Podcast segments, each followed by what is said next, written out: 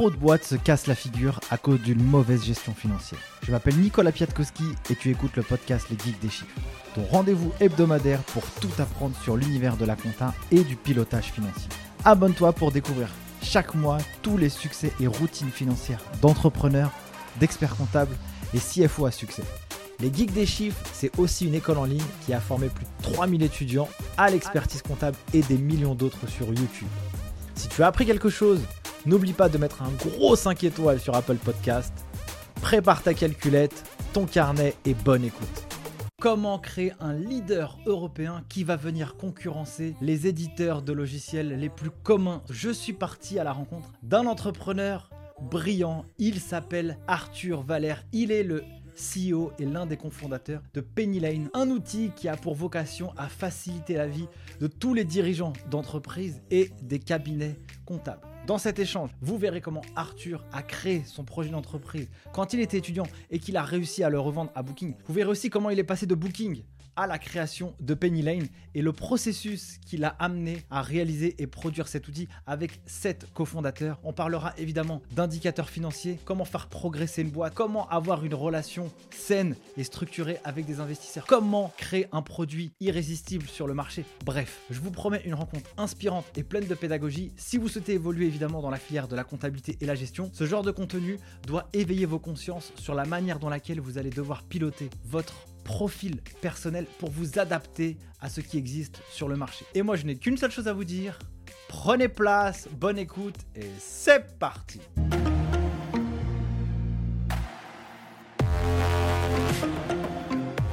Merci beaucoup d'être là sur cette chaîne YouTube et ce podcast, Les Geeks des Chiffres. Merci beaucoup, Nicolas, de me recevoir. Bah écoute, on va passer un bon moment. J'ai trop envie de te cuisiner là, Arthur. Euh, J'ai trop de questions sur euh, ton parcours, sur Penny Lane, bah, qu'est-ce que vous faites là dans cet univers de la compta? Mais il y a une question que j'ai envie par laquelle j'ai envie de commencer. Qu'est-ce que tu es venu faire dans cette industrie? Eh ben écoute, euh, on est tombé là un peu, je sais pas si je dirais par hasard, mais euh, euh, en partant du, besoin client ou du problème utilisateur. donc nous, on a monté une première boîte avec mes, mes cofondateurs. Vous êtes combien là? On est sept cofondateurs. Ok. Et du coup, on était 6 dans la première boîte. Tu en as 4 des 6 qui sont repartis ensemble. Plus Thierry, qui était un de nos premiers salariés. Plus euh, Edouard, qui est notre directeur commercial, qui est un ami de lycée. Et Alexandre, qui est du coup notre associé expert comptable. Et qu'on a rencontré parce que c'était notre, euh, notre expert comptable. Et donc, on a, on a fait cette première boîte qui a bien marché, qui était un éditeur de logiciels de, de revenu management pour les hôtels, pour les aider à faire bouger le prix. Ok et, qu'on a vendu à Booking.com en 2015. On a fait trois ans là-bas. Et après, on s'est dit qu'on avait envie de remonter une boîte ensemble. Et, on s'était fixé trois critères. Le premier critère, c'était un gros marché.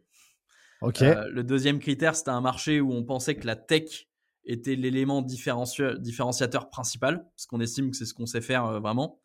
Et troisièmement, idéalement, un marché de, de remplacement, donc où les gens ils ont déjà un outil, c'est plus une question s'il faut payer ou pas. Ils payent déjà pour quelque chose, mais il faut venir faire mieux que ce qu'ils ont déjà. Et c'était en fait notre frustration principale avec notre première boîte. Hyper intéressant. C'est que la plupart des hôtels qu'on allait voir, ils nous disaient Ah, votre outil, il est génial, mais euh, moi, je fais mon, mon, pricing sur Excel et c'est gratuit. Du coup, je vais rester parce que c'est gratuit. Ok. Et, on cherchait un marché où idéalement les gens ils payent déjà. Alors ça vient forcément avec son lot de, de challenge, hein, parce que tu dois remplacer un outil. mais, euh, mais au moins t'élimines ce risque que les gens soient juste pas prêts à payer pour l'outil que tu développes. Quoi. Ok. C'est comme ça qu'on est, on a testé plein d'idées. Donc euh, on a, euh, je sais pas, on a dû réfléchir et plancher, pencher sur, euh, je sais pas, une, quinzaine, vingtaine d'idées. Et il y a quand même un sujet qui revenait tout le temps dans la bouche des, TPE, PME autour de nous, des dirigeants, qui nous disaient il y a un truc à faire sur la compta et le pilotage financier. D'accord. Et, au début, on, on, fuyait un peu le sujet parce que ça, surtout parce que ça nous paraissait super vaste et aussi super vague. Quand les gens te disent j'ai un problème avec la compta et le pilotage financier, c'est énorme quoi. Et, à un moment, on s'est dit bon, ça, ça revient quand même super souvent. Il faut qu'on aille creuser. Et donc c'est à ce moment-là qu'on a fait beaucoup de recherches utilisateurs. Moi, j'ai interviewé euh, à peu près 120 euh, dirigeants, dirigeantes de TPE, PME, start-up. Ok. En, vraiment en mode sociologique. quoi. J'étais pas là pour leur vendre quelque chose, j'étais là pour juste leur demander comment tu fais ta gestion, comment tu fais ta compta, comment tu as choisi ton expert comptable, combien ça te coûte, qu'est-ce qui marche bien, qu'est-ce qu'on peut améliorer, etc. Et en fait, c'est là qu'on a eu un peu un, déclic, c'est qu'on s'est rendu compte que tous les gens nous disaient la même chose. Et à chaque fois, c'était je suis fan de mon expert comptable. Euh, en gros, c'est pas lui ou elle le, problème. Euh, le problème, c'est les outils que j'ai pour collaborer avec lui ou avec elle. Et, le fait que justement, euh, moi, j'ai mes outils, et souvent mes outils sont pas top, hein, mais j'en ai. Et, lui ou elle a son outil, euh, c'est Gide ou Sage ou je ne sais qui d'autre. Et, tout ça, ça se parle pas. Et donc, euh, bah aujourd'hui, je, je, viens lui déposer des documents. Puis après, c'est une boîte noire. Et puis euh, après, c'est des échanges de mails avec des, des, Excel attachés. Mais c'est pas le. Enfin, du coup, les, les, gens, ce qu'ils nous ont dit comme problème, c'était je perds du temps parce qu'il y a du travail que moi je fais que j'ai l'impression qu'il ou elle refait de son côté et, euh, la collaboration elle n'est pas fluide. Euh, les gens aujourd'hui ils ont l'habitude d'utiliser euh, je sais pas des chats, des Slack, des je ne sais quoi d'autre. Bah là non c'est le mail avec la pièce, le fichier Excel avec les pièges jointes manquantes et tout. Et, dernier point c'est surtout j'ai pas accès et ça ça nous a plus choqué. Enfin on s'y attendait pas. C'est j'ai pas accès à mes données financières et, et très concrètement j'ai envie d'embaucher quelqu'un. Je sais pas si je peux me le permettre j'ai envie d'acheter une machine, je sais pas si je peux me le permettre. Et si j'appelle mon expert comptable, il ou elle saura pas forcément me répondre parce que euh, bah, il tire ma compta à la fin du mois, du trimestre, de l'année. Et, là, les données temps réel, il les a pas forcément. Quoi.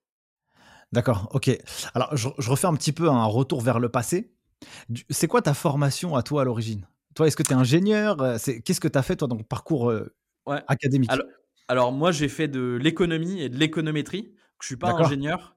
Euh, ce qui, enfin, ça se rapproche le plus de ce qu'on pourrait appeler la data science. Ok. Euh, donc, c'est faire des algorithmes. L'économétrie, c'est faire des algorithmes pour prédire euh, des variables principalement économiques. Quoi. après, j'ai une formation assez généraliste. J'ai touché à pas mal de trucs.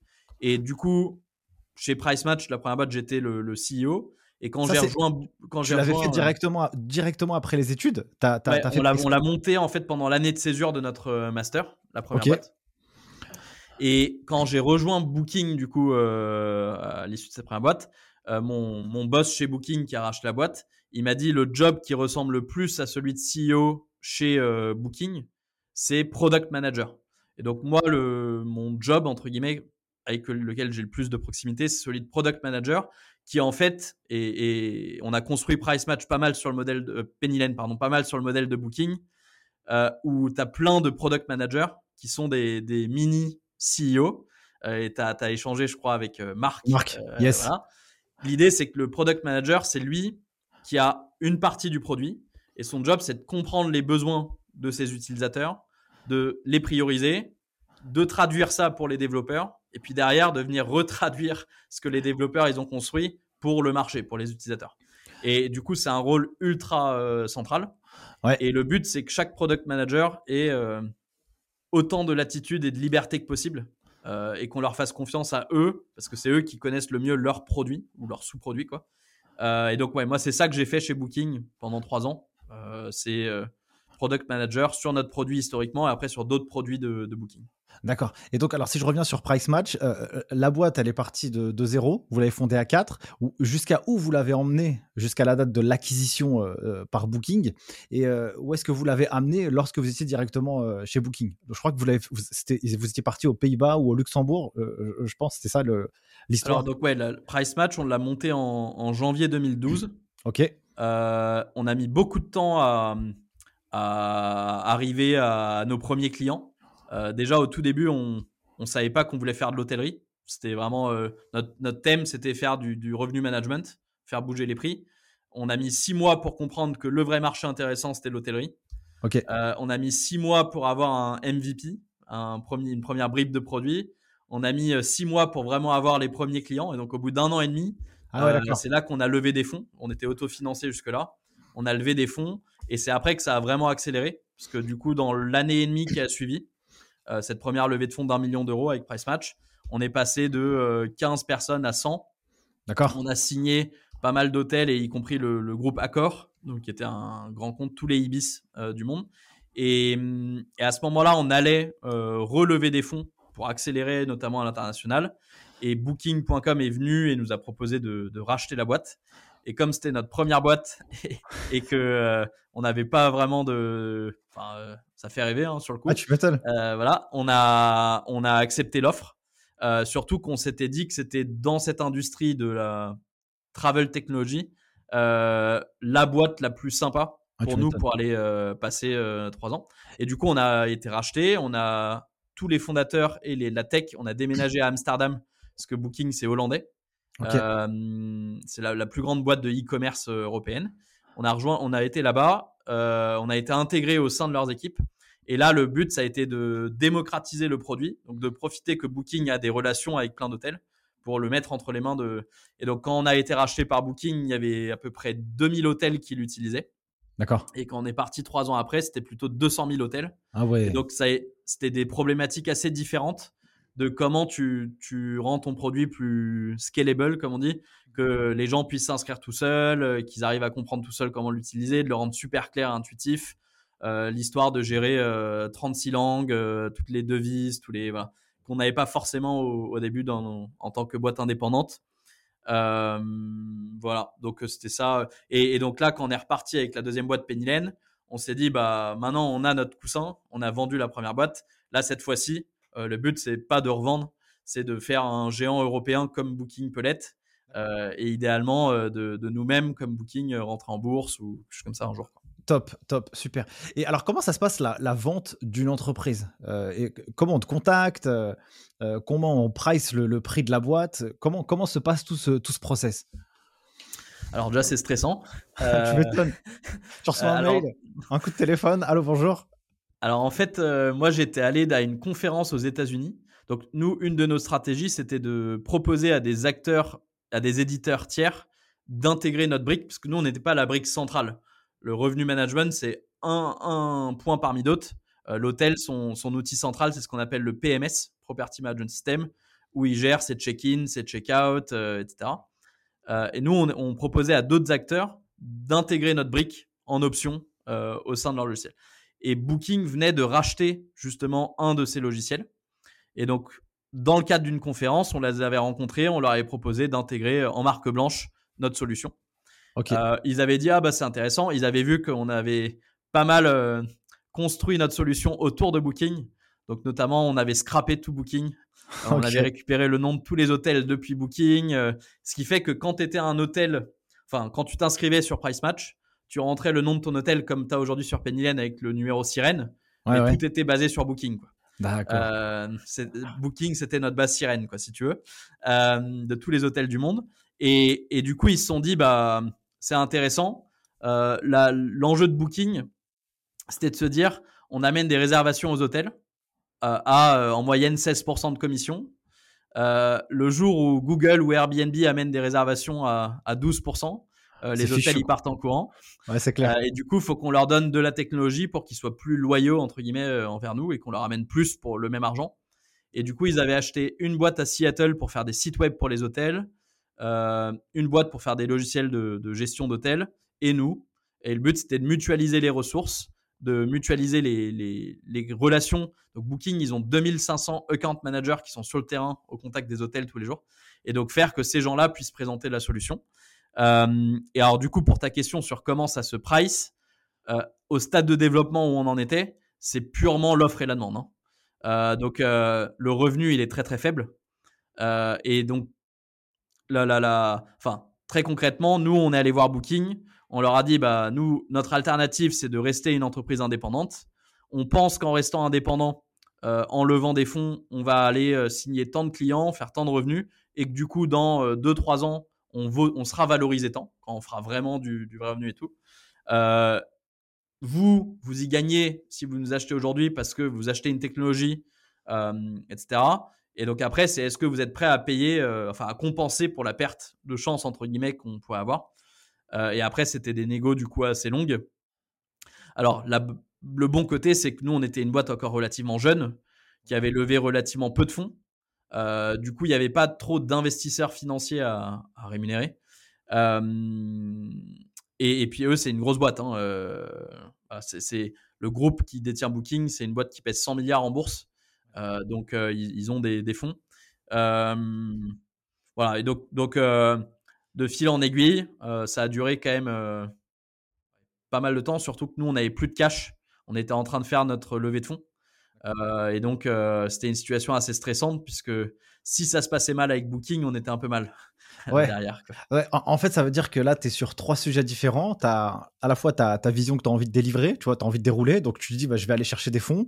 En même temps, tu as une opportunité de faire racheter ta boîte. Et puis, il faut t'occuper aussi de tes clients. Donc, tu es un peu euh, un peu perturbé aussi dans, dans on était un peu schizophrène pendant trois mois ouais. ah tu m'étonnes tu deviens fou tu vois euh, ok alors ce qui est assez intéressant dans ce que tu dis c'est que euh, tu peux mettre en place tous les leviers ou tous les calculs savants pour pouvoir évaluer une boîte tu vois mais quand même à la fin il y a cette histoire émotionnelle et un, prix entre une offre et une demande. Et c'est là où ça va matcher, tu vois. Tu as des espèces de traceurs, mais quand même, si, si, Booking, il voit qu'avec ton produit, il peut faire quelque chose de, de, beaucoup plus important pour les, pour les, pour les hôtels et finalement ne, pas laisser rentrer Google ou d'autres acteurs comme cela, bah, là, tu peux pricer plus cher que si, entre guillemets, tu es, un petit rigolo, quoi.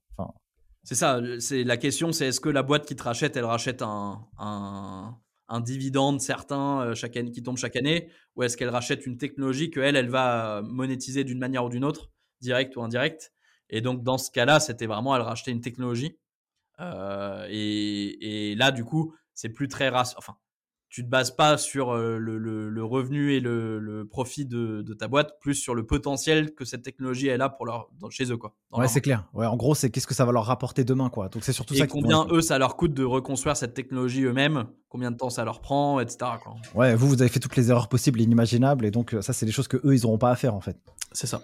Yes, top, top. Donc ensuite, donc euh, il y a cette histoire price match. Qu'est-ce que tu en as appris toi comme enseignement dans cette euh, dans, dans, cette expérience? Tu sors de l'école, tu montes une boîte, tu la vends à Booking, c'est propre, tu vois, c'est une belle euh, c'est une belle histoire en tout cas jusqu'à maintenant. C'est quoi l'enseignement que tu retires, les choses qui ont été un peu difficiles et tout là-dedans? Alors, bah, dans notre première boîte, les, et, quand on a commencé Pennylen, on s'est dit justement c'est quoi les les quatre principaux enseignements qu'on a envie de garder et où on va pas se planter?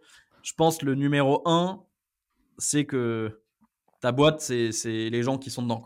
Il n'y a, y a, rien d'autre. Euh, et du coup, le truc numéro un sur lequel tu dois te concentrer, c'est embaucher les bonnes personnes et euh, faire que ces personnes-là, elles soient épanouies, qu'elles aient le bon, le bon cadre de travail, que leurs priorités soient claires, etc. Euh, dans notre première boîte, je pense qu'on était naïf et qu'on sortait d'école et qu'on s'est dit ah on a construit un logiciel génial, incroyable, il va se vendre comme des petits pains. Euh, et on s'est rendu compte assez rapidement que non, euh, enfin, tu vois, avoir les bons commerciaux, le bon support client, etc., c'est au moins aussi important ah, que juste avoir construit le, bon logiciel. Donc ça, c'est le premier point, c'est vraiment euh, l'effort que les, fondateurs mettent sur le recrutement. Et je pense que tous les gens qui travaillent aujourd'hui chez Pennylen ont eu des entretiens avec au moins un des fondateurs. et tu as un certain nombre d'entretiens pour être sûr que que les gens qu'on embauche euh, bah, matchent bien avec notre culture, avec les. ça c'est le premier point. Deuxième point, bah, on n'avait pas pris très au sérieux notre euh, gestion financière. Euh, et donc ça, ultra important d'avoir dès le début les bons outils. chez Price Match, on s'est rendu compte, alors, ça a été un peu miraculeux, et, mais on s'est rendu compte au bout d'un moment que nos clients nous payaient pas, qu'on on les facturait, on les relançait pas, on suivait pas nos, nos encaissements et tout. Euh, c'est au moins aussi important que le produit que tu construis, quoi. Tout ce qui est flow euh, de sign-up et tout. Euh, et après, troisième point, c'est un peu ce que je t'ai dit tout à l'heure. Ça a beaucoup influencé le choix de l'idée de Pennylen. C'était avoir un, produit qui répond à un vrai besoin très très fort. et, penser d'abord au problème et à l'utilisateur avant de penser à toi ta solution. Et je pense qu'il y a beaucoup de boîtes, et c'est normal, enfin, et quand, tu arrives et tu dis ah j'ai une super idée, puis après tu vas essayer d'aller te prouver à toi-même que oui cette, cette, idée, cette solution, elle répond à un problème, alors qu'il faut partir de l'autre côté. C'est pas facile. Ouais, c'est clair. trouver des vrais problèmes, euh, euh, c'est pas et où il n'y a pas déjà une solution et tout, c'est c'est pas simple. Euh, mais il faut vraiment, je pense, prendre les choses dans cet ordre-là. Et, et, donc quand on a testé là nos 20 idées, il y en a plein, on se disait ah c'est une idée super. Mais en fait, euh, tu fais de la recherche et tu vois que ce problème-là, bah, en fait, c'est juste ton problème à toi, mais il ne concerne pas tant de gens que ça. Ou alors que euh, euh, la solution à laquelle tu penses, elle n'est pas perçue comme, comme viable par les utilisateurs, ou qui sont pas prêts à payer pour. et, donc, il faut vraiment valider dans l'ordre. Est-ce que je réponds à un vrai problème? Est-ce que ma solution, c'est une bonne solution? Et est-ce que les gens sont prêts à payer pour quoi? Et, et, donc, ça, je pense que c'est ouais, nos principaux enseignements qui font aussi qu'on a été plus vite en faisant moins d'erreurs jusque-là sur le lancement de, de Penny Lane par rapport à, à Price Match. Trop bien, trop bien. Et ça qui est intéressant dans, ce que tu as dit, c'est que là, tu as fait vraiment un audit où, enfin, en gros, tu es parti interviewer, je sais pas, 100, 120 personnes, c'est ce que tu disais au début de l'échange. Donc, c'est pas rien. Et là, tu es parti vraiment dans la psychologie et le, quotidien des gens, quoi. Comment ils gèrent leurs finances le dimanche, euh, comment ça se passe, c'est quoi, c'est quoi les typologies de questions que tu as pu leur poser à, ces entrepreneurs? Bah, vraiment, à chaque fois, j'essaie de d'abord comprendre leur business euh, pour aussi les mettre en confiance et les faire parler. Et, voilà. et après, de comprendre bah, comment ils faisaient leur gestion. Alors, déjà comprendre quel rôle ils jouaient dans l'entreprise. Parce qu'il y a des boîtes où j'ai interviewé le, le, dirigeant ou la dirigeante, d'autres où c'était euh, un CFO, une CFO, d'autres où c'était euh, responsable administratif financier. Euh, et du coup, d'essayer de comprendre un peu leur rôle. Ensuite, de comprendre souvent comment ils avaient choisi leur expert comptable. Et là, ce que j'ai entendu, c'est dans 90% des cas bouche à oreille. Ouais, d'accord. combien ils payaient? Euh, ce qu'ils cherchaient. Et à chaque fois, ce que j'ai entendu, c'était euh, je cherche pas à économiser. Enfin, pour moi, le truc, le critère numéro un quand je choisis un expert comptable, c'est euh, est-ce que c'est une sorte d'assurance déjà que j'achète? Euh, J'ai pas envie d'avoir de soucis et une assurance pas chère, c'est pas une bonne assurance. Ouais, c'est clair. Euh, voilà. Euh, côté humain, très important. Est-ce que, est-ce que je fit bien? Est-ce que la personne en face, elle comprend mon, business? J'ai eu souvent des, gens qui me racontaient des anecdotes euh, rien contre les experts comptables en question, mais qui me disait euh, bah, j'ai été voir un expert comptable et il m'a, il connaît pas Stripe ou si je fais du e-commerce ou il connaît pas Shopify. Et donc là, tu te dis que ton la personne en face va pas comprendre ton business parce qu'elle et souvent c'est bête, hein, mais c'est juste si la personne connaît pas tes outils, tu te dis bah elle va pas comprendre mon business model ou voilà. et après d'essayer de comprendre ouais, justement les, les frustrations. Et là, souvent, faut poser des questions qui sont pas biaisées euh, pour, pour essayer de bien comprendre plus d'abord descriptif à quoi mm. ressemble ton quotidien, comment tu envoies tes documents, euh, à quelle fréquence vous parlez, etc. Euh, pour arriver à vraiment ce que les gens identifient quelle, est, quelle peut être leur frustration. Quoi. Hyper intéressant. Hyper intéressant. parce et, que alors, ouais, peut-être juste pour compléter, dans, dans, ma recherche, un truc qui, moi, m'a marqué pas mal et qui, qui, a été très déterminant pour le positionnement marché de Penny Lane, c'est qu'à l'époque, sans vouloir euh, taper sur les, copains, mais à l'époque, il y avait déjà pas mal euh, Payfit qui était installé. Yes. Euh, et, notamment, j'ai pas mal d'entreprises qui m'ont dit ne faites pas le Payfit de la compta. Dans le sens où un peu on a été leurré. On s'est dit que la paye c'était un truc chiant et qu'on pouvait le faire nous-mêmes. Et en fait, on se rend compte que c'est tellement complexe qu'on n'a pas envie. En vrai, euh, tu as envie d'avoir un expert qui est là pour répondre à tes questions. Euh, tu as envie de, de dormir sur tes deux oreilles. Et puis en plus, tu te rends. Et alors, dans la compta, encore plus que la paye, euh, tu as du conseil encore plus fort, je pense, sur la, compta que sur la, paye. Euh, parce que c'est pas juste la compta, c'est en fait le pilotage. Est-ce que j'achète ou je loue mon, mon local Comment je fais pour anticiper je sais pas, la session. Donc, les gens me disaient tous, j'ai pas envie de me passer euh, de mon expert comptable. Le vrai enjeu, c'est vraiment juste de bosser plus intelligemment avec lui ou avec elle et faire que lui ou elle se libère du temps pour passer justement plus de temps quali avec moi à me faire du conseil. Quoi. Ouais, de toute façon, c'est hyper vertueux. Enfin, moi, tu vois, je, connais bien les chiffres. Hein. Euh, moi, j'ai fait la filière de l'expertise, mais je suis un très, très, très mauvais élève pour, pour, pour donner mes papiers. quoi.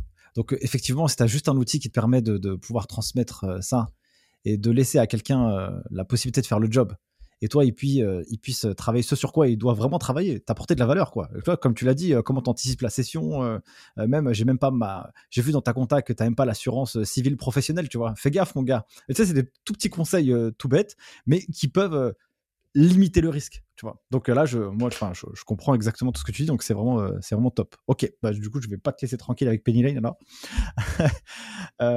ok, euh, génial. Donc, Paylane, ça a été créé en janvier ou avril 2020, c'est bien ça? Janvier 2020, et puis on s'est lancé officiellement dans les médias quoi, en mai 2020.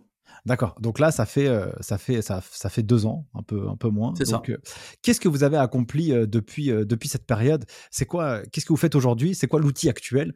Et si tu peux me faire un petit peu une rétrospective de, ces deux années, du coup. Bah, du coup, quand on s'est lancé, un peu dans, dans, le mode que je t'ai dit, on s'est dit c'est quoi la première hypothèse clé qu'on doit valider ou, invalider? On s'est dit la première hypothèse, enfin, si la, si, les, si la réponse c'est non, on arrête tout de suite en fait. Ouais. La première hypothèse c'est les TPE-PME, elles sont demandeuses du, de notre hypothèse de la plateforme plus l'humain. Quoi. Elles sont prêtes à payer pour ça. Et du coup, on s'est dit, comment on fait pour tester cette hypothèse? Le meilleur moyen, c'est de proposer ce service-là, euh, expert comptable plus plateforme, euh, à des TPE-PME. Et on s'est dit, bah, en plus, ce qui est cool, enfin, le problème, c'est que tu peux pas aller mettre entre les mains d'un expert, d'un cabinet d'experts comptables un produit euh, un squelette de produit, pas du tout testé. Euh, et donc on s'est dit pourquoi on lancerait pas nous-mêmes au début une sorte de, labo de cabinet? Comme ça, d'une part, on valide que oui, les TPE PME, elles sont prêtes à payer euh, pour cette proposition de valeur de grâce à, ma plateforme avec un, comptable qui fait le boulot pour toi, bah, tu gagnes du temps, tu collabores plus facilement et tu accèdes à tes données financières, qu'elles soient prêtes à payer pour ça. Et deuxièmement, on s'est dit bah, d'avoir des comptables assis à côté des développeurs et des product managers chez nous, euh, ça nous fera gagner du temps dans la compréhension du besoin utilisateur. Euh, on itérera plus rapidement pour construire notre outil de production comptable. Et donc, entre mai et décembre 2020, ça a été la première étape. Euh, on a opéré notre cabinet lab. on a signé à peu près 700 dossiers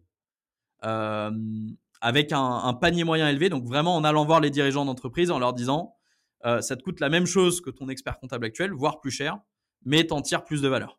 Ok. Euh, donc on a signé ces 700 clients. Ce qui était important pour nous à noter, c'était que c'était que des, des, demandes entrantes. Donc on n'a pas été démarché euh, des TPE PME.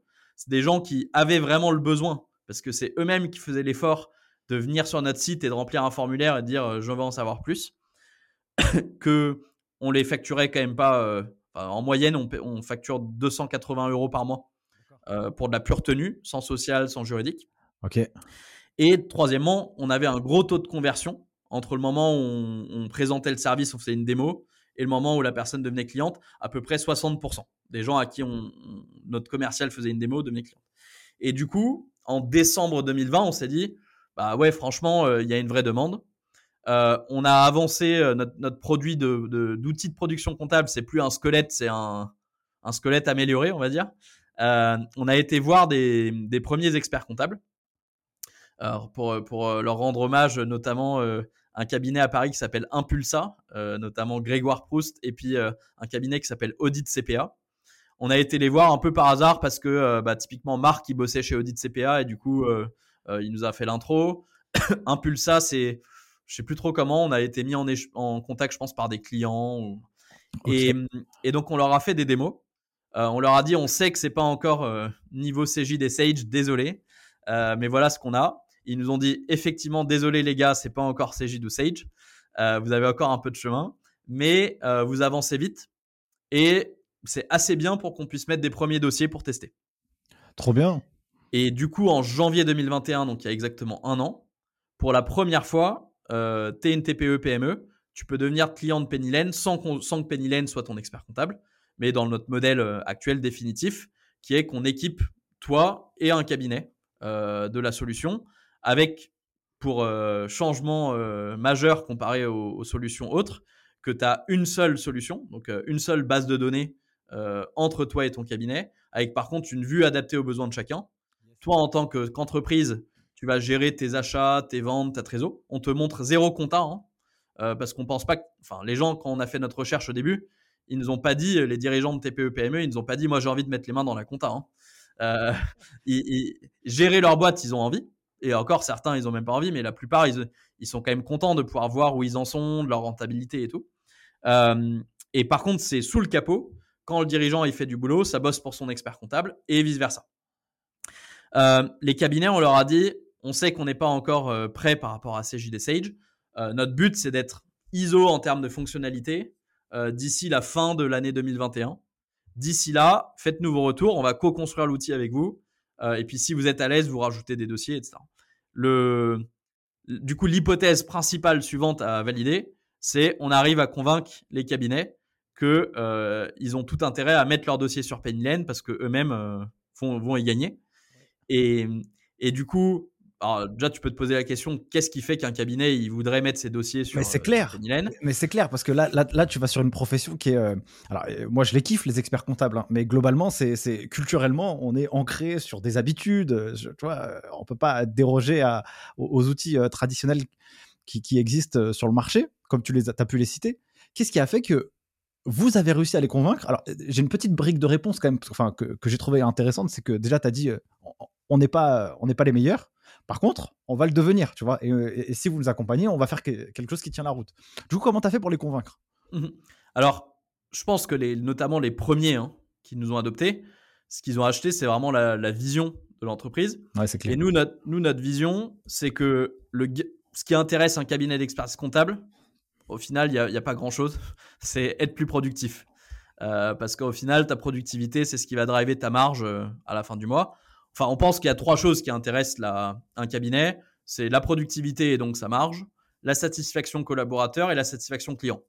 C'est les trois choses qui, d'après nous, intéressent un cabinet. Et on pense que le premier, donc la productivité et la marge, est peut-être le truc numéro, numéro un. Euh, on trouve que l'exemple de Silae est assez parlant. Oui. Où en gros, euh, ils ont mis du temps à construire le bon produit qui rendait un collaborateur plus productif qu'avec euh, Quadrapay ou je ne sais quelle solution ils avaient avant le moment où, où Silae a, franchi cette barre, bah, après, c'est venu très vite. Quoi. Hein. Euh, tous les cabinets s'y sont mis parce que bah, c'est évident.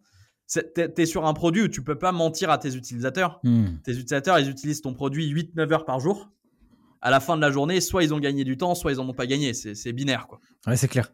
Et donc, euh, nous, on pense que le gain de productivité, puisque c'est le, le cœur du sujet, du cabinet de demain, il vient pas de reconstruire Cégide euh, dans le cloud, on pense pas que tu as un gain de productivité incroyable parce que tu passes du on-premise euh, vers le cloud. Euh, en vrai, si ça se trouve, le on-premise, il te rend même plus productif parce que tu peux faire des solutions non pas web, mais desktop avec plein de fenêtres et ça se trouve, ça tu le perds. Pour nous, le vrai gain de productivité du cabinet de demain, il vient du fait que toi et ton client, vous êtes sur la même solution et que du coup, ton client, sans s'en rendre compte, il va bosser pour toi.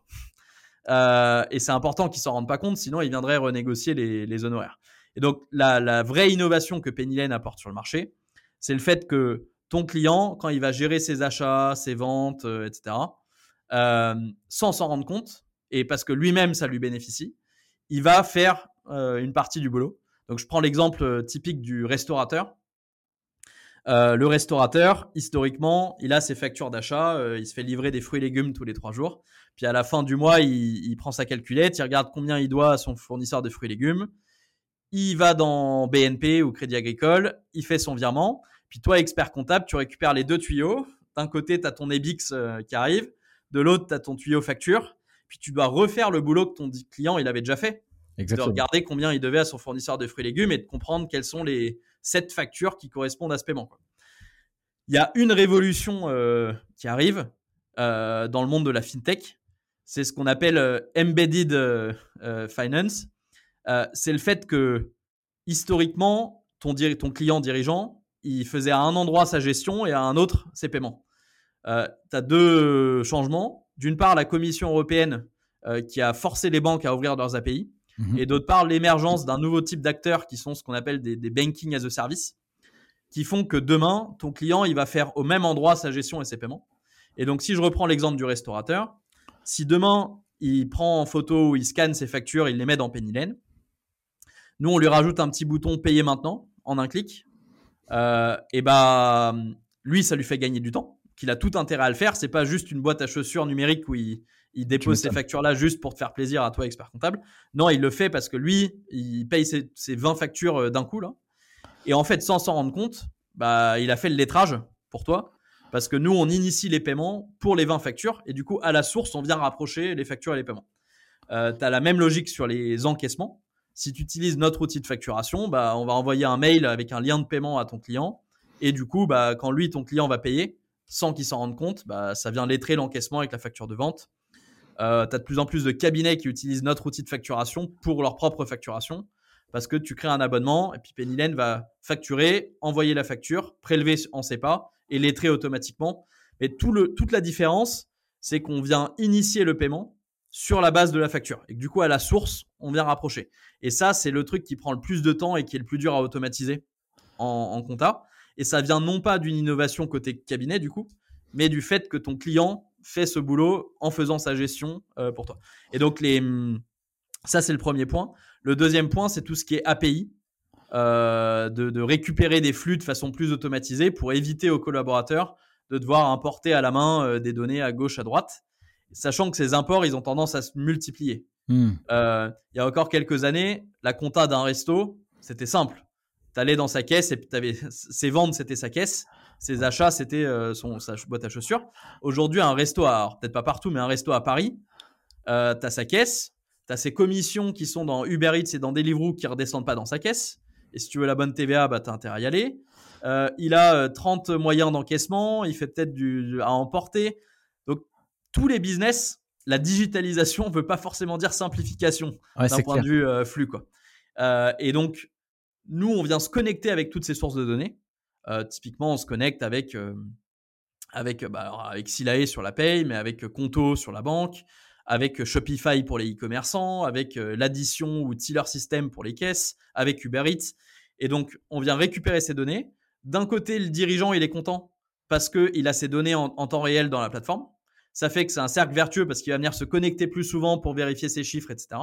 Et que du coup, il va payer ses factures plus. Et, hein. et de l'autre côté, l'expert comptable est très content parce qu'il a plus à importer à la main et qu'il y a des écritures qui se passent toutes seules.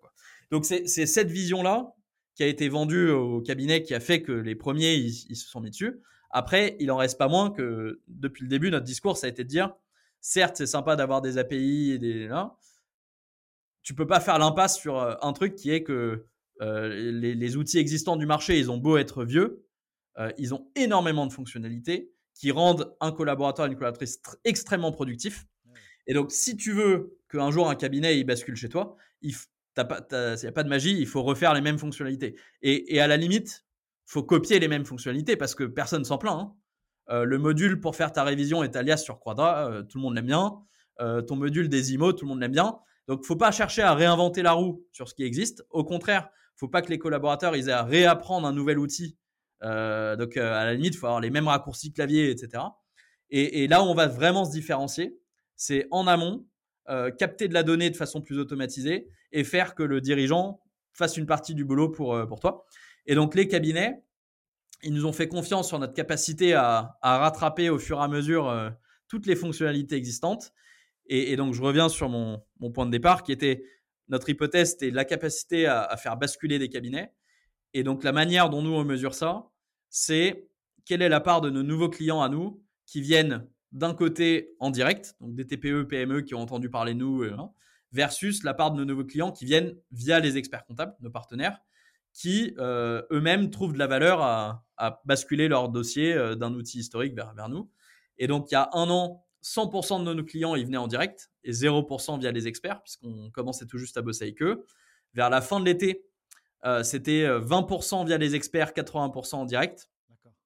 Et aujourd'hui, c'est 80% via les experts et 20% en direct, sachant que le direct, il n'a pas baissé. Donc c'est juste que, que oui, maintenant, tu as des cabinets qui, en fait, et euh, aujourd'hui, hein, pour être, euh, on va, je ne prétends pas qu'on a, qu'on a tout fini ni tout gagné, on a encore énormément de boulot. Aujourd'hui, tu as des petits cabinets euh, qui migrent entièrement leur cabinet sur Pennylen. donc, ils, basculent complètement leur dossier de CGID ou Sage ou ACD ou je ne sais quoi vers Pennylen.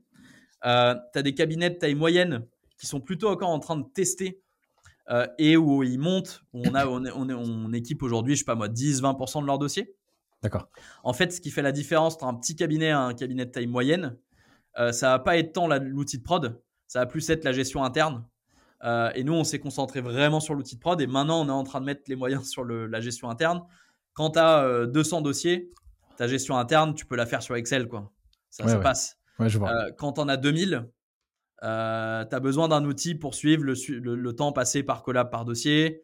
Euh, tu as besoin de, ton super outil de facturation, de ta GED, de ton suivi des échéances. voilà.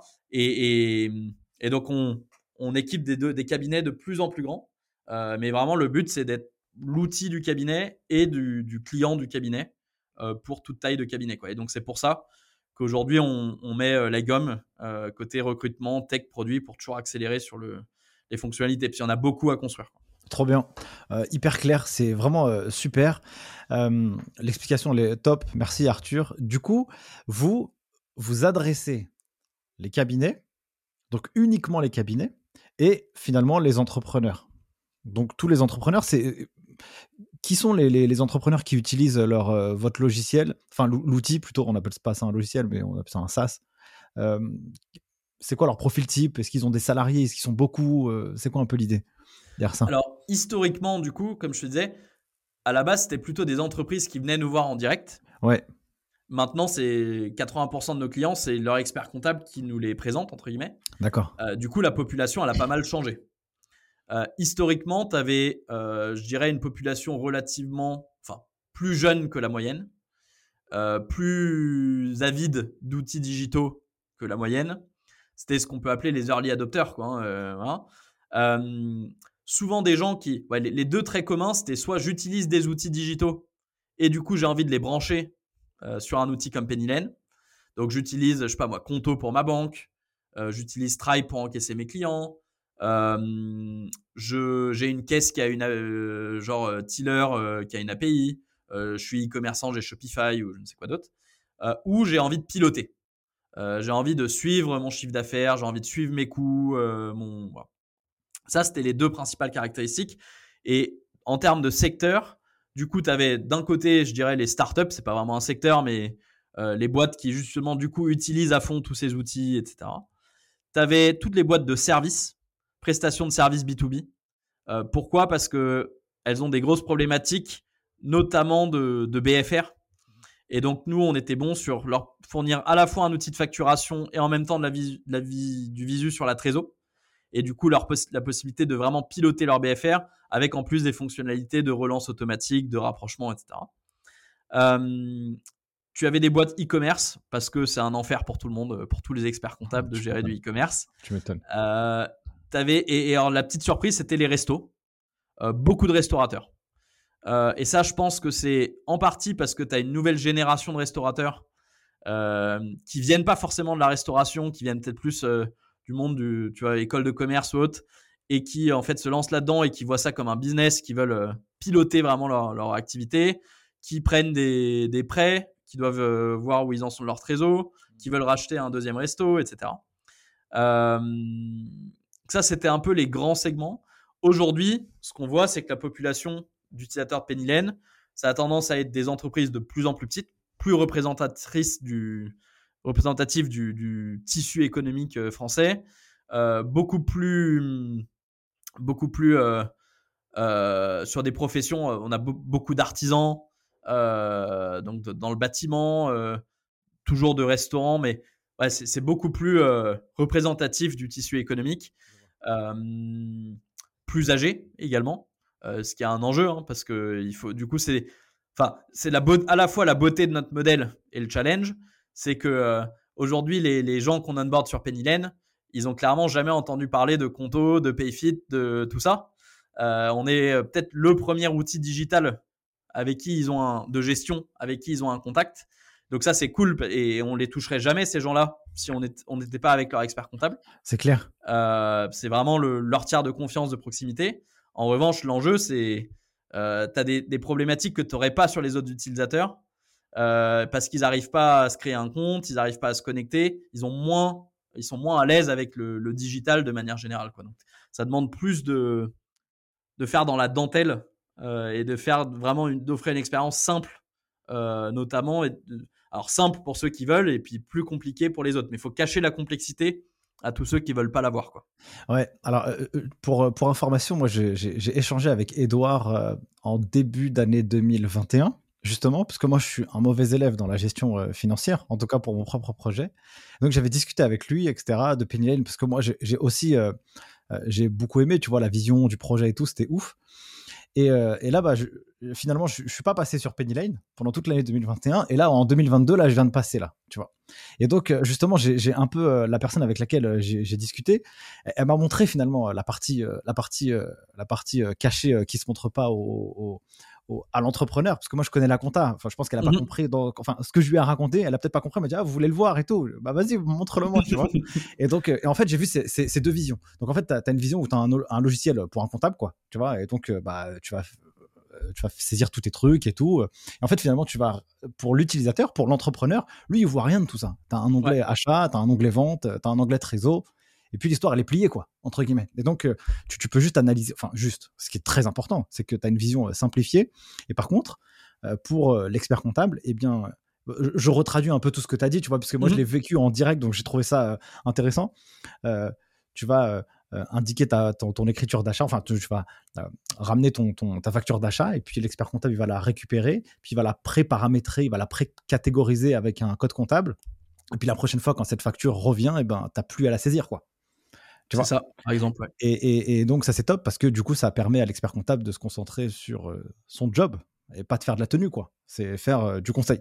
Ouais, le but, c'est d'automatiser ce qui peut être automatisable. Ce sera mmh. jamais 100%, hein, parce qu'il y a toujours des cas particuliers et tout. Euh, faire que les outils de révision soient bien, mmh pour que tu puisses effectivement aller vérifier après que tout est nickel. tout ce qui est déclaration et restitution d'un côté à l'administration fiscale, de l'autre à ton client, et faire que effectivement ça te libère du temps euh, pour faire du conseil, quoi. Du, coup, euh, toi, t'es rentré dans, t'es arrivé dans un univers que, en gros, tu connaissais pas en fait. Euh, tu vois, genre, toi, vous avez. connaissais rien. et, donc, ça veut dire qu'en fait, comment t'as fait pour comprendre tout cet univers? Comment t'as fait pour te former, comprendre l'expert comptable, même la partie technique? Parce que qu'est-ce que tu vas raconter? Ton logiciel est top, mais faut maîtriser un peu les bases, tu vois. Donc... Alors, premièrement, bah, je pense que c'était la, la le, le, côté sympa d'avoir notre lab comptable, c'est que bah, du coup, j'ai pu euh, faire moi, en fait, moi-même utilisateur du logiciel. Mhm. Et aujourd'hui, tous nos, notamment product managers, ingénieurs, etc., ils sont en binôme avec des, avec des comptables qui sont notre équipe Partner Success qui aide les cabinets. Et ils ont quelques dossiers tests où du coup, on leur apprend à faire la tenue pour qu'ils comprennent ce que c'est.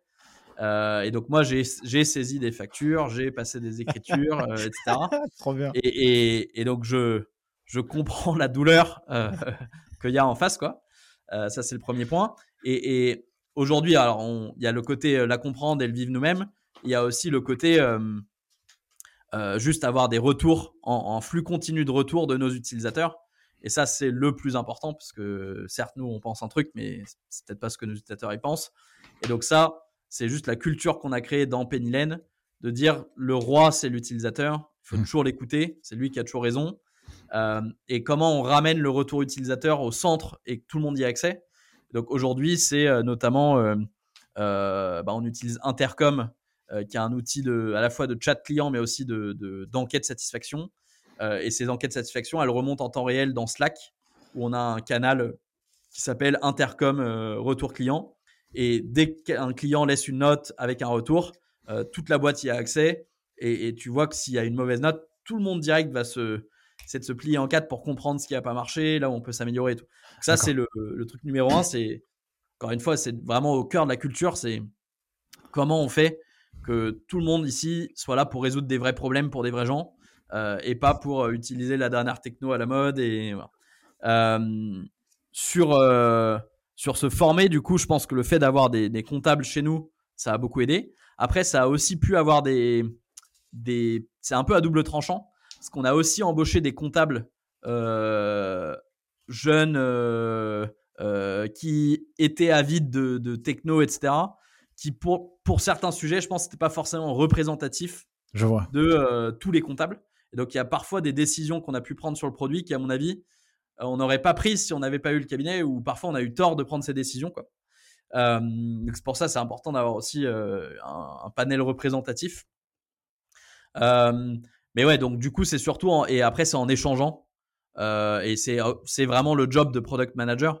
Et je sais que souvent, on a la question euh, des cabinets avec qui on parle qui nous disent, mais les gens qui, enfin, le, product, c'est qui le, grand architecte? Parce que j'ai l'impression que souvent, c'est un peu ça dans les autres outils. C'est un quelqu'un qui arrive et qui connaît à fond la compta et qui dit bah voilà, moi j'ai décidé que le meilleur logiciel il ressemble à ça, et puis on va faire ça quoi. Ouais, je vois. Et donc nous on n'a pas du tout cette approche là. Et alors les gens parfois ça leur fait peur hein, parce qu'on leur dit euh, le, celui qui construit, ton, enfin Charlotte qui est celle qui construit ton outil de révision, elle connaît rien. Enfin à la base elle connaît rien à la compta quoi. Et il y a encore deux ans elle travaillait chez Criteo dans la pub et par contre Charlotte elle vient avec, elle connaissait rien à la pub non plus. Et euh, Grégoire, qui vient de Doctolib, il connaissait rien au docteur. Et pourtant, Doctolib, ils ont construit un outil pas mal pour les docteurs. Et donc, par contre, ils viennent avec les outils et les méthodes. Euh, et, ils n'ont pas d'autre choix que d'aller écouter leurs utilisateurs parce que justement, ils y connaissent rien. Et donc, je pense que c'est ça la force. Alors, c'est, as forcément une courbe d'apprentissage pour rentrer dans le métier et comprendre, mmh. mais t'as pas d'autre choix. Tu peux pas dire, bah moi, je comprends mieux que mes, mes clients euh, ce que je dois construire. Non, tu dois aller parler au cabinet. Et, typiquement, ils vont, et je remercie beaucoup les cabinets euh, qui jouent le jeu là-dessus, mais chaque mois, nos product managers, ils vont s'immerger dans les cabinets, partenaires avec qui on bosse, et ils vont euh, concrètement passer la journée assis à côté d'un ou d'une collab, et ils vont noter sur leur petit carnet, euh, là, elle a perdu 10 minutes parce qu'elle trouvait pas le bouton déclaré, là, et, et donc, c'est d'un côté, tu as une courbe d'apprentissage, mais tu as cette humilité comme tu connais pas. Bah, tu vas écouter au moins vraiment euh, ce que tes clients ils ont à te dire euh, pour vraiment leur faire gagner du temps et vraiment aller là où eux ils ont des problèmes plutôt que ce que toi tu penses sont des problèmes. Quoi. Ok. Et je pense que c'est ce que Silae a fait très bien. Euh, en tout cas, c'est les retours que j'ai, que, que, notamment, donc c'est la famille, notamment Jean, je crois Jean-Claude Bagou, le fondateur. Il a vraiment très bien fait ça, d'être super à l'écoute des utilisateurs avec des premiers bêta-testeurs et tout. Euh, et donc, on essaie de reproduire ça. Quoi. Top. Euh, du coup, là, vous êtes combien chez Penny Lane aujourd'hui? Alors, on a un peu plus de 150 personnes. Ok. Euh, as, pour te faire un peu la, la, cartographie de la population, tu as à peu près deux tiers de ces gens-là qui sont des gens qui sont dans notre équipe tech et produits. Ok. donc, c'est les gens qui construisent le, le, logiciel, qui sont des product managers, des designers, des data scientists. Euh, donc à peu près entre 100 et 120 personnes dans cette, équipe, dans cette grande équipe tech. L'idée, c'est que cette équipe-là, elle monte de 120 à 300 en fin d'année. C'est le gros des, troupes. Et aujourd'hui, on a pour donner une idée 10 euh, euh, recruteurs tech. Le, seul job est de recruter des, des techs. Ok. voilà, ils sont en CDI chez nous. Et on recrute des techs, c'est une de nos particularités, partout en Europe. donc notre équipe tech, depuis le premier jour, nos deux cofondateurs tech qui vivent à Cherbourg et à Lyon. Du coup, depuis le premier jour, on s'est dit qu'on n'allait pas euh, euh, embaucher des gens à Paris euh, et que du coup, tout le monde bosse de chez, ils bossent tous de chez eux. Ok. et donc aujourd'hui, on a des gens dans 12 pays pour la tech et ça nous permet d'embaucher des gens expérimentés qui connaissent nos langages de programmation. en France, le, pool de talent est trop petit et donc le fait d'élargir, ça nous permet de, de continuer de grossir l'équipe sans baisser la barre en termes de, niveau. D'accord. Euh, et ensuite, tu as d'autres équipes. Tu as, l'équipe euh, sales, marketing. Tu as une grosse équipe support client et support cabinet. Support client, c'est pour aider la TPE, PME à euh, prendre en main l'outil, à répondre à ces questions. J'ai perdu mon mot de passe, j'arrive pas à faire un devis. Que le temps que le cabinet il, gagne en prod, il ne perde pas à faire du support IT. et tu as surtout l'équipe support cabinet qui joue un rôle clé qui est l'équipe, c'est tous des anciens comptables de formation qui ont pour la plupart utilisé Pennylane eux-mêmes en tant qu'outil de prod et qui euh, aujourd'hui aident les collabs des cabinets partenaires qu'on équipe à prendre en main et à faire le grand saut de leur outil de prod historique vers, euh, vers Pennylane, qui répondent au, chat dès qu'il y a une question, etc. Euh, après, tu as bah, les équipes support, finance, RH, etc., qui sont relativement petites. voilà. Mais le, le très très gros des troupes, euh, c'est effectivement euh, tech produit. Euh, ok, et, comment cette équipe qui est en charge d'accompagner finalement les cabinets, où ce sont tous des comptables de formation à la base, comment vous, l'avez, comment vous les avez recrutés? Sur quels critères? Je pense que vous devez avoir une grille de, recrutement qui est assez particulière, parce que j'imagine que là, c'est un geek de la compta, quoi. Tu vois, là, Alors, bah, donc ça, c'est difficile à trouver, tu vois. C'était l'autre bon côté d'avoir ce lab compta c'est qu'en fait, tu as une bonne partie de l'équipe du lab. Euh, donc, tu en as qui voulaient bah, rester dans une carrière type cabinet. Euh, et donc, euh, qui ont rejoint, on a, on a annoncé récemment la session de notre cabinet lab historique au cabinet audit CPA. Donc eux, ils ont rejoint les équipes de CPA en fait. D'accord. Et tu as les autres qui, justement, voulaient changer un peu de chemin de carrière et plus aller dans une carrière, on va dire, tech, euh, mais faire jouer leur, leur connaissance du métier comptable, qui ont rejoint cette équipe Partner Success, qui du coup ne tiennent plus ou euh, à la marge des dossiers et qui sont vraiment dédiés pour 95% de leur temps à juste aider les collabs des cabinets partenaires, ce qui honnêtement est un rôle plutôt sympa parce que tu, tu, viens aider, tu viens faire découvrir l'outil, c'est un, challenge parce que bah, les gens, ils ont leurs habitudes. Euh, et donc, c'est comment tu aides les gens à faire que la friction soit minimale au moment d'apprendre à, découvrir un nouvel outil et à l'utiliser. Ok, super. Euh, c'est quoi un peu la vision, euh, je sais pas, dans les 3 à 5 prochaines années avec, avec Penny Lane? Alors, l'idée, c'est de continuer à, à, rendre le produit supérieur et différencié des autres produits du marché. C'est le truc numéro 1. Et on pense qu'on est dans un, business où le produit est tellement complexe que tu peux créer de la différenciation. On n'est pas dans un business. Il y a des business qui sont, on va dire, euh, qui ont vocation à se commoditiser.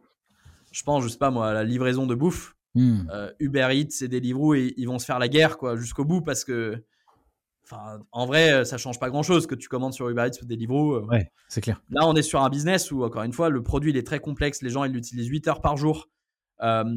Du coup, toutes nos forces, elles vont, elles vont là-dedans. Et on pense que c'est un business où on va pas avoir besoin, enfin, si on construit le bon, le bon outil, le bon produit, on n'aura pas besoin d'aller lâcher tous nos sous euh, chez Google ou chez Facebook euh, parce que c'est le produit qui se vendra entre guillemets euh, de lui-même. et donc, l'enjeu principal, c'est d'accompagner de, de, plus en plus de cabinets de toute taille, petits, moyens ou gros, sur l'outil d'aller activer les clients des cabinets, parce que c'est pas tout. Il faut encore que le maximum de, dossiers du cabinet bah, se connectent vraiment au quotidien. Aujourd'hui, tu as 40% des, utilisateurs côté entreprise hmm. qui sont ce qu'on appelle weekly active, donc ils se connectent au moins une fois par semaine. Euh, non, pardon, 60%, je dis de la bêtise, 60% et 40% tous les, euh, tous les jours. D'accord. Euh, et, et, donc, le but, c'est d'augmenter ça faire que les gens ils aient de plus en plus de raisons de se connecter pour, euh, encore une fois, bosser pour leur cabinet sans s'en rendre compte. Tu as un gros enjeu demain. Alors ça, c'est ce, un, des, un des sujets auxquels on va s'attaquer en 2022 et puis sur les années à venir. C'est aussi d'aider les cabinets à monétiser leur rôle de, de tiers de confiance. Et nous, on pense qu'il y a une opportunité incroyable pour les experts comptables. On pense qu'historiquement, le dirigeant de TPE, PME, il avait deux tiers de confiance un peu concurrent dans ce sens-là, c'était le banquier et l'expert comptable. On pense que les banques, elles sont en train de fermer beaucoup d'agences, ou que les conseillers bancaires sont peut-être moins euh, au niveau qu'ils pouvaient l'être euh, il y a quelques années. C'est clair. Que les néobanques, elles offrent pas de conseils. Euh, chez Conto, tu as un service client qui va te répondre si tu as perdu ton mot de passe ou autre, mais tu n'as pas un conseiller qui, connaît ton business, qui est là pour t'aider. donc nous, on pense que l'expert comptable, il a une opportunité de devenir vraiment l'unique tiers de confiance de proximité. Euh, c'est une chose de le dire, c'est une autre chose de le monétiser. Et on sait qu'historiquement, la profession, elle a dit il faut qu'on sache vendre du conseil à nos clients. C'est plus, plus facile à dire qu'à faire. Et donc, nous, on se dit qui est-ce qui, historiquement, a réussi à très très bien monétiser son rôle de conseil auprès des dirigeants d'entreprise? C'est le banquier. Pourquoi on n'irait pas s'inspirer du banquier? Pourquoi on n'irait pas permettre à l'expert comptable, demain, de monétiser son rôle de tiers de confiance comme le banquier l'a fait par le passé? Et donc, très concrètement, notre but, c'est d'aller aider les experts comptables à manger un peu euh, du gras qu'aujourd'hui mangent euh, ont les banquiers. Euh, et à nous, parce qu'on construit cette infrastructure, prendre notre, petite commission au passage en, termes, en tant que operating system, si tu veux. Bien sûr. Donc, des exemples très concrets. Aujourd'hui, ton banquier, il te donne, je sais pas moi, ta carte de, de paiement et il prend ce qu'on appelle l'interchange. Euh, c'est la rétrocommission que lui verse Visa ou Mastercard à chaque fois que tu fais un paiement. Euh, aujourd'hui, une carte de paiement, c'est devenu une commodité. Il y a des acteurs de banking as a service qui permettent à des gens comme nous, Pennylane, d'émettre des cartes. Euh, et donc, nous, on va voir un cabinet. On lui dit, cabinet, en vrai, tu as la relation de confiance avec ton client. Pourquoi ce serait pas, pourquoi ton client, il n'aurait pas une carte avec le, logo de ton cabinet plutôt qu'une carte BNP Paribas? Et pourquoi ce serait pas toi qui juste à chaque fois que ton client ait fait une dépense, tu toucherais une petite rétrocommission de Visa Mastercard? En quoi tu es moins légitime que BNP Paribas pour toucher cette rétrocommission quoi? Et donc, ça, c'est un truc sur lequel on va construire. On ne sait pas encore comment ça marchera parce que là, il y a la déontologie. c'est une zone grise. Mais très concrètement, l'idée, c'est d'aider demain l'expert comptable à se rémunérer notamment sur les flux et, que du coup, tu n'es pas à vendre forcément une mission de prestation de conseil, mais que juste le réflexe de ton client quand il a un souci, c'est de t'appeler et que toi, tu sois neutre. Tu sois pas aussi en train de pousser telle assurance ou telle mutuelle parce que euh, c'est celle où tu as négocié un, accord, quoi. Euh, que au contraire, tu as un peu tous les crédits, toutes les cartes de paiement, tout là, et que quelle que soit la solution que ton client euh, va, prendre, toi, tu sois rémunéré derrière euh, et que du coup tu sois neutre et, vraiment euh, là pour juste aider ton client à trouver la meilleure solution pour lui. Euh, donc ça c'est un des trucs dans notre vision sur lequel on va, on va travailler. et donc demain, là j'ai parlé des cartes, mais demain ça peut être le crédit, le financement. En vrai, nous on peut te mettre une alerte et te dire attention ton client dans trois mois il a plus de trésor. appelle-le pour, pour voir avec lui ce qui peut être fait en termes de financement ça peut être de la facturage, ça peut être une ligne de crédit, ça peut être... Et, l'idée, c'est que demain, le client il puisse consommer ses services financiers au sein de la plateforme, là où ça fait sens. Si tu émets tes factures depuis Pennylane, euh, nous, il faudrait qu'on te mette un petit bouton envoyer au facteur à côté de ta facture. Si tu as une facture d'achat à payer, que tu as un petit bouton obtenir un financement pour payer cette facture d'achat. Plutôt que tu es à aller à un autre endroit, envoyer des documents. tu m'étonnes. Donc ça, c'est un des étages euh, de la fusée. Tu as un autre étage qui va être, euh, et encore une fois, c'est n'est pas décidé aujourd'hui, mais une, autre option de développement qui va être l'expansion européenne. Euh, parce qu'en fait, le marché de la compta, est structuré de la même façon en France, en Allemagne, en Espagne, en Italie, au Benelux. Tu as un, un dans chaque pays, si je dois résumer ça un peu comme ça. Et, mmh, et ouais, c'est un peu les, deux grands, les deux grands axes. Euh, donc notre but, c'est vraiment d'équiper de plus en plus d'experts comptables, de dirigeants, d'aider les experts comptables à, avoir des revenus additionnels. Euh, indolore entre guillemets pour leurs clients, parce que c'est des trucs qui payent déjà indirectement. Et éventuellement se lancer dans des nouveaux pays. Quoi. Ok, très clair, super quand je t'écoute, j'ai l'impression que l'obsession numéro un chez vous, c'est le produit. D'ailleurs, effectivement, si, si, deux tiers des effectifs, c'est que des techs, vous êtes obsession. Enfin, c'est une obsession et moi, je trouve ça trop bien. comment toi, t'es perçu dans la profession? Comment t'es perçu dans, cet univers Comment Penny Lane est vu? Moi, je fais un petit sondage la dernière fois sur Instagram, donc je te, donnerai un peu le, retour auprès de, la communauté Les Geeks des Chiffres pour savoir s'ils connaissaient Penny Lane, tu vois? Et euh, je sais pas, euh, donc c'est 2% hein, des, répondants. Donc euh, je paye avoir peut-être 600 personnes qui ont répondu, je pense. je trouvais ça intéressant parce que moi je pense que dans, cet univers, en tout cas, les, les, gens qui bossent dans la compta, ils doivent absolument avoir ce genre de culture, alors que soit avec Pennylane ou avec d'autres outils qui peuvent exister, hein, tu vois. Parce que je pense qu'ils n'existeront plus, ce genre de profils qui n'ont pas cette curiosité de ce qui se passe sur le marché dans, cette, dans cette industrie. Du coup, toi, comment toi t'es perçu là-dedans? Comme un, casseur, comme un révolutionnaire, comme, un, comme quelqu'un qui apporte des solutions? Alors, euh, il y, a des gens qui nous ont présenté comme ça et je pense que c'est notamment euh, euh vendeur pour, euh, pour des articles. Ou, alors nous, surtout, depuis le début, on, veut tout sauf être perçu comme des casseurs parce que notre business marche uniquement si les experts comptables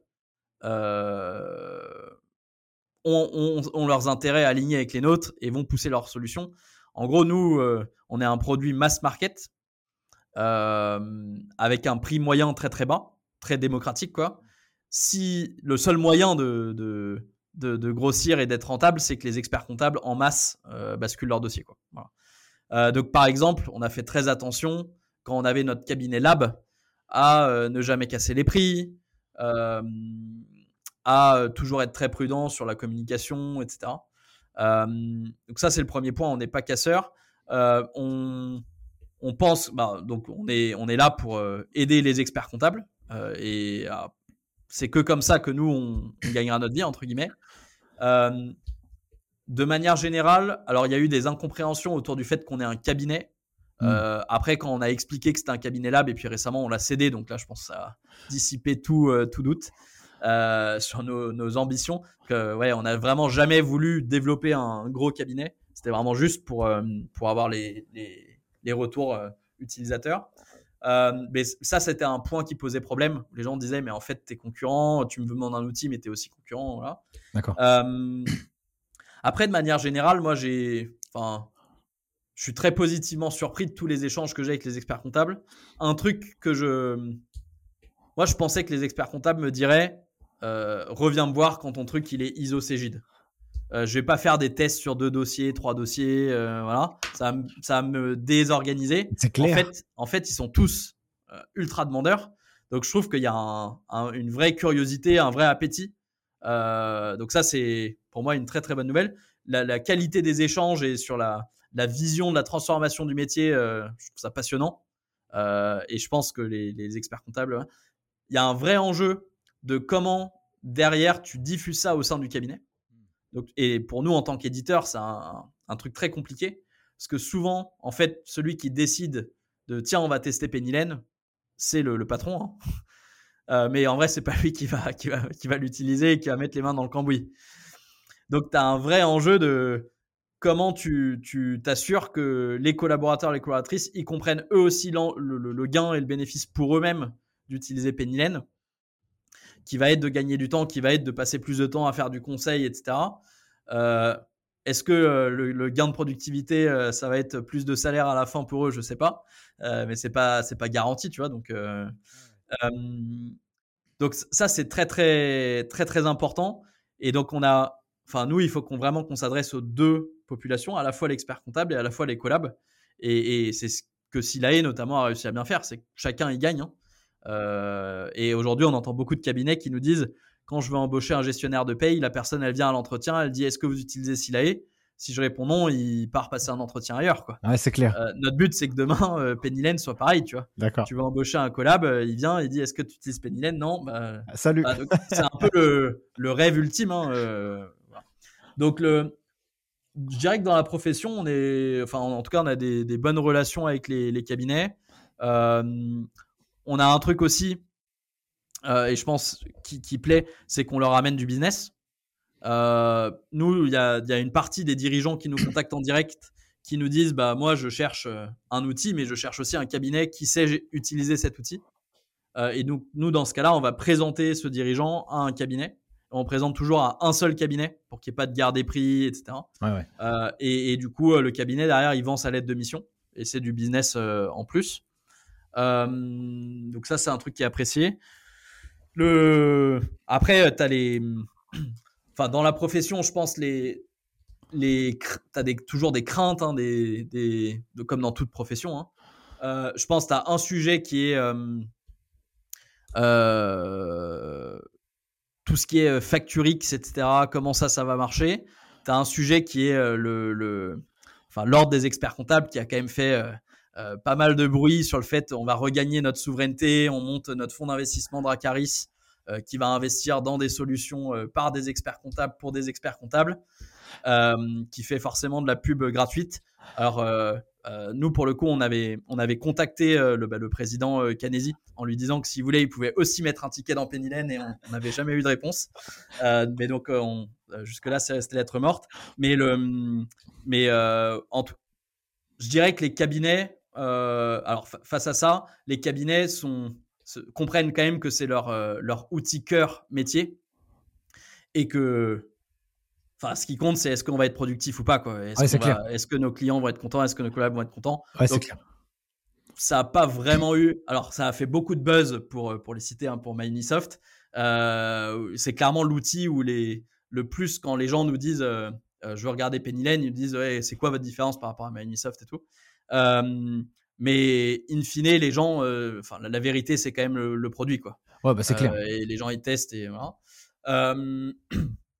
quoi d'autre sur nos relations avec la, profession? Ouais, non. Après, euh, notre, notre but, c'est vraiment de bah d'être à l'écoute pour euh, comprendre ce qui, quels sont les, enjeux, les besoins. Euh, et donc, on fait beaucoup d'événements.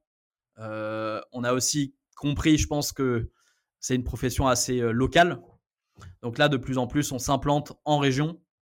on a des commerciaux qui, ou des, des, des, des partners success qui vivent sur place pour pouvoir aller à la rendre visite au cabinet utilisateur parce qu'on pense quand même que notamment sur tout ce qui est formation des collabs, ça a un impact énorme si tu as une vraie formation en physique plutôt que le Zoom.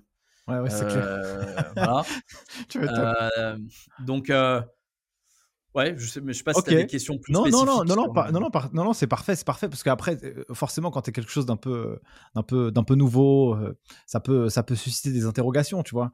Mais enfin, moi, je, moi, je pense que c'est un, un, outil hyper nécessaire. Dès lors que ça apporte de la valeur à, à, à des gens, et eh ben, il faut pas se, faut pas se gêner, quoi. Tant que ça fait de mal à personne, tu vois ce que je veux dire, il y a aucun problème, tu vois.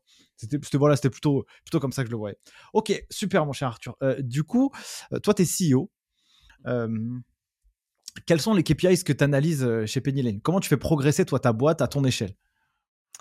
Alors, on a trois, on bosse avec un framework qui s'appelle les OKR, euh, donc Objective and Key Results qu'on avait chez Booking. Le but c'est de, définir un nombre restreint d'objectifs, euh, très clairs, très transparents et très facilement quantifiables et mesurables, pour que nos équipes et on, opère dans une organisation très décentralisée le but, c'est que chaque personne chez Penny puisse se dire comment moi, à mon échelle, je vais décider de ce sur quoi je vais bosser aujourd'hui ou cette semaine. Parce que moi, personne sait mieux que cette personne quel est euh, le truc sur lequel elle va bosser qui va avoir le plus d'impact sur la boîte. Par contre, c'est important que la stratégie, les objectifs de la boîte soient ultra transparents, ultra clairs et, euh, que du coup chacun puisse comprendre. Et donc nos trois objectifs et qui n'ont pas vraiment bougé depuis le début de Penny les chiffres, les objectifs ont bougé, mais l'objectif en soi n'a pas changé. Le premier, c'est construire la meilleure équipe fintech en Europe. Et, la manière dont on le mesure, c'est d'une part, est-ce qu'on arrive à, suivre notre plan de recrutement? Euh, Et deuxièmement, est-ce que nos salariés sont épanouis? Donc ça, on fait euh, une enquête mensuelle euh, de, NPS des salariés. On leur dit, est-ce que tu es content de bosser chez Penny Est-ce que tu recommanderais Penny etc. Et après, on rentre plus dans le détail. Et donc, ça, c'est le, des chiffres que moi je suis tu as un deuxième objectif qui est euh, justement les, cabinets euh, adoptent Lane, ils basculent des dossiers euh, parce qu'ils sont contents, ils y voient de la valeur. Et donc là, le chiffre que moi je suis, c'est combien nos cabinets partenaires ils basculent de dossiers tous les jours. Et aujourd'hui, pour donner une échelle, on, nos cabinets partenaires ils basculent à peu près 100 nouveaux dossiers par jour en tout. D'accord.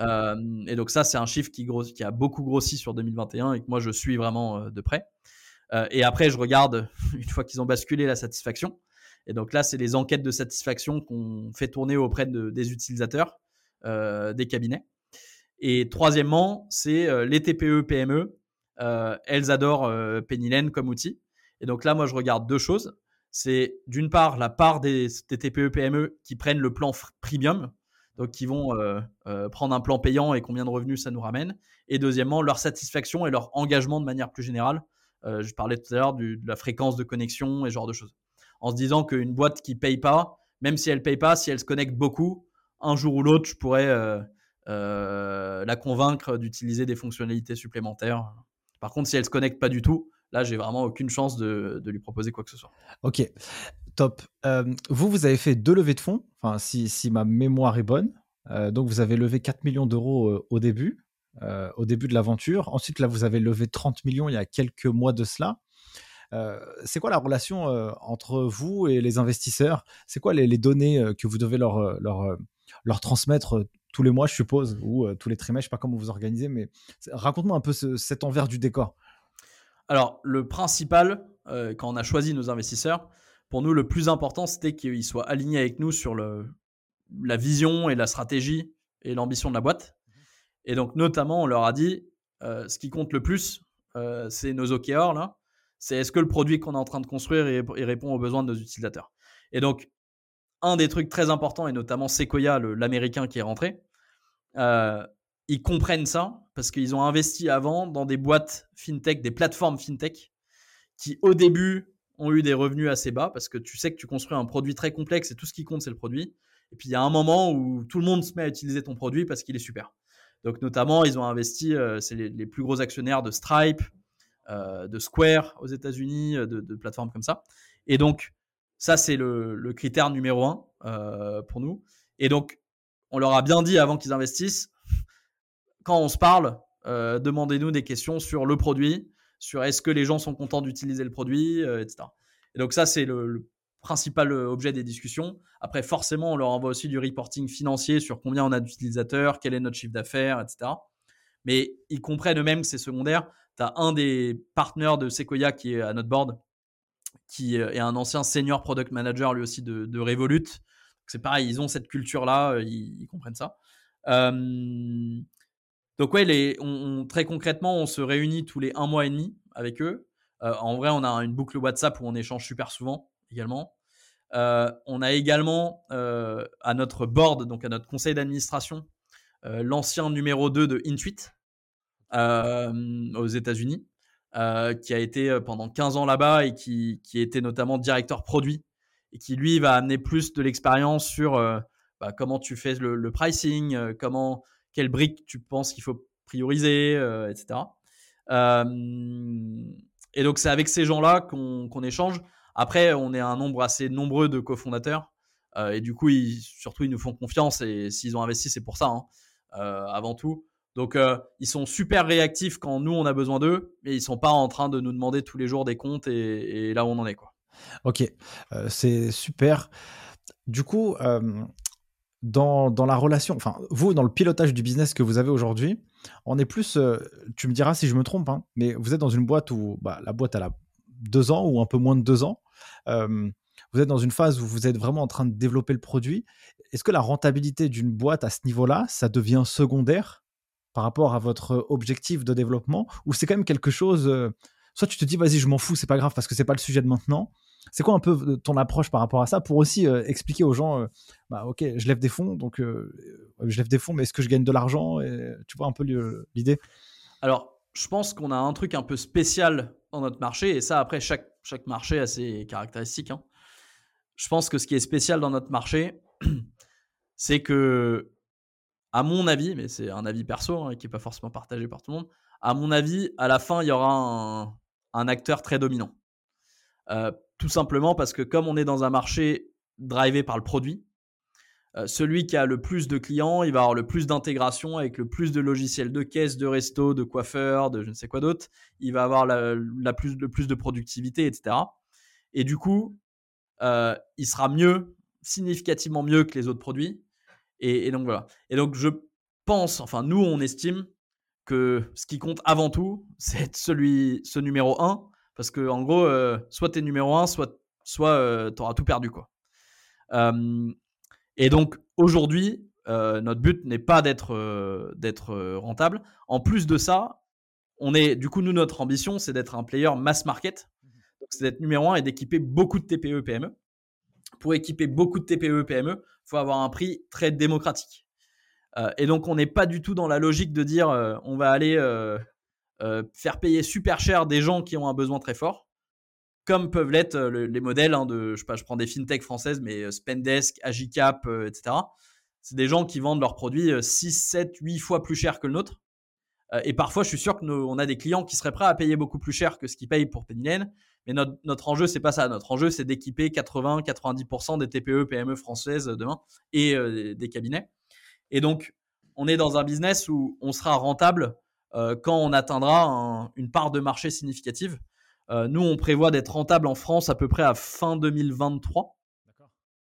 Euh, et à fin 2023, on ambitionne d'avoir à peu près 200 000 TPE PME, donc 10% des TPE PME françaises sur Pennylen. Ok. Le jour où tu en as 200 000, même si tu gagnes pas beaucoup par TPE PME, bah, ça commence à faire des chiffres euh, intéressants qui vont couvrir tes coûts de, de, commercialisation, de développement et tout. Donc on est, on est dans cette logique-là. Euh, on pense que celui qui gagnera le marché, il euh, n'y a pas à se faire de soucis pour lui, euh, qui, gagnera bien sa vie, quoi. et donc, le, parce que il, équipera vraiment un grand nombre d'entreprises en France et puis, si on l'espère, demain en Europe. et donc, ouais, aujourd'hui, on est dans une logique. Alors, on, regarde quand même nos coûts et on peut pas se permettre de vendre nos produits à perte. Hein. Ouais, bien sûr. donc, on regarde plus nos coûts marginaux. on regarde nos coûts d'acquisition Jusque-là, la bonne nouvelle, c'est que on dépense très très peu en marketing et en, sales parce que on est sur un marché justement où c'est le produit qui, qui se vend. Euh, et t'es pas là pour. Euh, ouais, c'est vraiment euh, le produit qui doit se vendre tout seul entre guillemets. mais donc aujourd'hui, le gros de nos dépenses, hein, c'est des dépenses tech, enfin de, de salaire de tech et de produits. Et on n'estime pas que, enfin, typiquement à la fin de l'année 2022, là, notre but c'est d'avoir 20-25 000 TPE, PME sur Penny Lane. On n'a pas besoin des 300 développeurs pour arriver à cet objectif-là. Les 300 développeurs qu'on embauche aujourd'hui, c'est pour préparer 2023, 2024, 2025. C'est des investissements. Et c'est faire que. Enfin, on se dit que tout euro qu'on dépense aujourd'hui en tech, c'est un euro qu'on n'aura pas à dépenser demain chez Google. Quoi. Euh, et donc, c'est un investissement qui vaut le coup. Donc ouais, la, rentabilité est pas le, truc qu'on suit. On, contrôle nos dépenses. Hein. On fait pas des, folies. On n'est pas en train de faire euh, euh, d'inviter tout le monde au resto et de faire la fête tout le temps. mais mais mais très clairement, le, la priorité, c'est la satisfaction utilisateur et c'est le de prendre des parts de marché quoi. Ok, super, super. Entendu, Arthur. Bah, euh, on arrive euh, proche de la fin de, euh, cet échange. je, vais partir plutôt sur des, questions éducationnelles, tu vois. Enfin, si, toi, tu avais des choses à recommander, comment tu progresses, quelles sont les sources d'inspiration qui, t'aident à, être performant à la fois dans, le secteur de la compta, de la finance, mais aussi plutôt de la partie personnelle, quoi. Si tu as des choses à recommander, des choses que tu pourrais partager. Alors moi, de manière générale, c'est euh, échanger avec les gens. Ouais.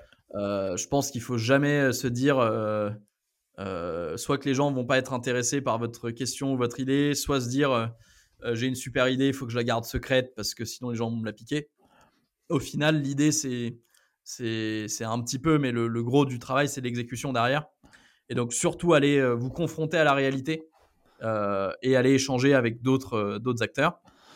Ça, c'est un premier point.